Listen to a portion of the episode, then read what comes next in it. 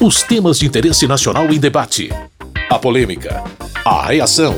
E as propostas dos deputados. Fatos e opiniões. Olá, meu caro, minha querida ouvinte, você que também baixa o programa no seu agregador de podcast de preferência, eu sou Carlos Oliveira. Seja muito bem-vindo, muito bem-vinda ao Fatos e Opiniões de hoje. É hora de ouvir os principais debates que ocorreram no plenário nessa semana. Se você gosta de acompanhar diferentes pontos de vista sobre os temas políticos mais complexos, então aumenta o volume. Preço dos combustíveis já vem sendo pauta de debates e votações na Câmara dos Deputados há um bom tempo. Nessa semana, o assunto voltou à tona por causa de mais um reajuste promovido pela Petrobras. Por causa disso, o presidente da Câmara, Arthur Lira, reuniu-se com líderes dos partidos para discutir o problema e buscar soluções. Esse contexto todo acabou formando a agenda principal dos discursos no plenário da Câmara. O contorno do debate ficou mais na atribuição de responsabilidades pelo cenário de preços altos. Uns diziam que seria consequência de decisões tomadas nos governos anteriores, enquanto outra parte argumentava que a carestia se deve ao governo atual. Para Fábio Trade, do PSD de Mato Grosso do Sul, o discurso do governo a respeito da Petrobras não faz sentido. Eu não vejo como autêntica, legítima, essa suposta contraposição entre o presidente Bolsonaro e a Petrobras. Isso está me parecendo diversionismo. Afinal de contas, quem escolhe o presidente da empresa e a maioria do conselho deliberativo é a presidência da República. Portanto, de nada adianta mudar o presidente, de nada adianta mudar a maioria do conselho deliberativo. É preciso mudar a política na formação de preços dos combustíveis. Na visão de Eduardo Bolsonaro, do PL de São Paulo, as críticas ao governo são descabidas. Se o presidente fizesse o que eles estão pedindo aqui de trocar diretores, presidentes, etc., eles seriam o primeiro a acusar o presidente de uma intervenção na Petrobras e certamente isso daí também conflitaria com a ideologia, as ideias de que você não deva, como ente estatal, intervir nessa política. Porque a gente já viu no passado, quando Dilma Rousseff tentou, na canetada, baixar o preço do combustível, o problema que ocorre depois. Da mesma maneira, a energia, a MP de 2012, que até hoje nós pagamos o preço dessa alta na conta de energia. Então a verdade é que para eles, quanto pior, melhor. A deputada Benedita da Silva, do PT do Rio de Janeiro, também falou sobre esse assunto. Nós presidimos a Petrobras, deu lucro a esta nação, tivemos o pré-sal para a educação e a saúde, do qual eles tiraram, e agora vem dizer que a culpa é exatamente daquele que não está no governo. Se a culpa é do PT, quem está no governo agora não fez nada, absolutamente nada. Quem foi que escolheu esse presidente? Isso é um teatro. Muda presidente, tira presidente, muda presidente. E agora eles estão querendo uma CPI. Para que essa CPI? É mais um teatro no momento eleitoral. José Medeiros, do PL de Mato Grosso, atribui aos governos anteriores a situação atual da Petrobras. Eles estão falando toda hora aqui sobre privatização. O Lula privatizou a Petrobras. 70% da Petrobras está vendida. E se hoje tem que atender acionista, se hoje não pode mexer na política de preço, é porque ela está privatizada. Tem 30% só aí na mão do Estado que não pode nem mexer. Infelizmente, nós precisamos sim de uma CPI para mostrar ao Brasil quem tem culpa no cartório. Por outro lado, para Ivan Valente, do PSOL de São Paulo, o contexto atual dos combustíveis é consequência de ações políticas recentes que ele considera equivocadas. Se eles votaram para derrubar Dilma Rousseff, para botar o Pedro Parente na Petrobras, para aprovar o PPI, que é a paridade de preços internacional, dolarizar o preço dos combustíveis brasileiros, seguir o preço internacional do petróleo, é óbvio que tem uma contradição enorme. A questão é, antigamente já chegou a 130 dólares o barril e custava 2,60 um litro de gasolina. E agora custa 8 ou 9 reais, pode custar 12 um litro de gasolina. E o diesel acompanhando.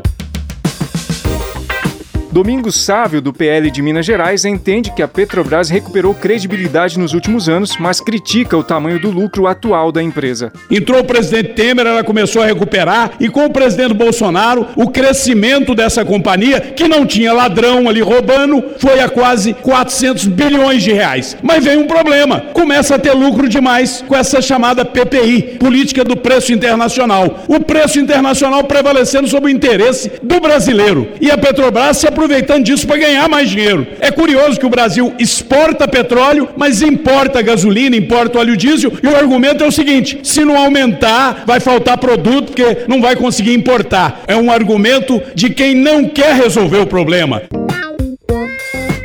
A deputada Jandira Fegali, do PCdoB do Rio de Janeiro, entende que a responsabilidade da política de preços dos combustíveis é do governo. Quem estabelece a política de preços é o governo. No Conselho Nacional de Política Energética, onde o governo tem 10 membros, a maioria absoluta. O Conselho de Administração da Petrobras, o governo tem seis membros. Quem nomeia o presidente da Petrobras é o governo. Quem estabelece a política de paridade de preços internacional pelo dólar é o governo. Essa política é estabelecida pelo governo. Qualquer outra coisa é marketing eleitoral, é maquiagem eleitoral. Não vai resolver enquanto não mudarmos a política de preços que é pautada no dólar.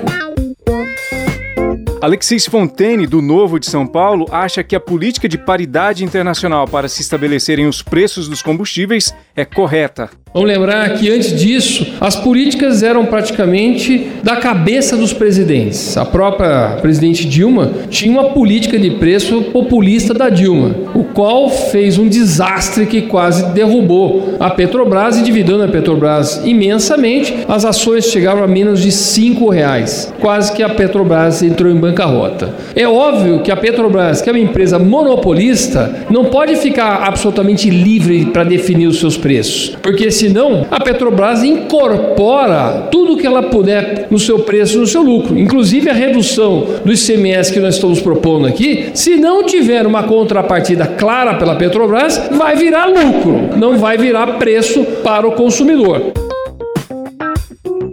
No entendimento de Marcelo Freixo, do PSB do Rio de Janeiro, essa política de preços não considera a condição de vida das pessoas. Não é só o preço do combustível, é o preço da comida, é a vida do caminhoneiro, é a vida mais cara do brasileiro. Então isso tem uma consequência direta na vida das pessoas. Não é só quem tem carro que está sofrendo com isso. O presidente Bolsonaro pode resolver se tiver autoridade, se tiver governo. O governo é acionista da Petrobras. Não adianta querer propor uma estapafúrdia CPI. Tem que governar, trabalhar e parar de criar confusão confusão. Na opinião de Neucimar Fraga, do Progressistas do Espírito Santo, as circunstâncias atuais podem gerar oportunidades. E o Brasil tem tudo para aproveitar esse momento e incentivar a produção de carros elétricos ou a hidrogênio, uma política de incentivo de importação de equipamentos, de implementos, de produção. Os estados e os municípios poderiam também abrir mão de impostos para incentivar as indústrias de carros elétricos no Brasil. Aliás, já éramos para ter uma lei aqui no Brasil para dar um prazo para reduzir a produção de carros movidos a combustível fóssil. Com isso, a Petrobras vai ter um concorrente que não é só a petrolífera, vai ter outras empresas de outras fontes energéticas concorrendo com ela. Para além das interpretações sobre causas e consequências, a expectativa a partir das discussões conduzidas pelo presidente da Câmara, Arthur Lira, é a de que nos próximos dias sejam elaboradas novas iniciativas do Congresso e do próprio governo para enfrentarem o problema do preço alto dos combustíveis. Fatos e opiniões. O programa já está quase terminando, mas antes deixa eu listar para você alguns projetos aprovados pelos deputados e deputadas nessa semana. A maioria das propostas obteve apoio quase unânime, com uma ou outra discordância sobre pontos específicos dos textos. Um deles é o projeto que já vai à sanção presidencial e que altera as regras previstas no Código Civil para autorizar a mudança da destinação de edifícios ou das unidades imobiliárias. Conforme o texto, essa modificação poderá ser feita com os votos de dois terços dos condôminos. Atualmente, é necessária a aprovação de todos. Também será enviado à sanção do presidente da República o projeto que permite o uso no combate a incêndios florestais de aviões destinados às atividades agrícolas.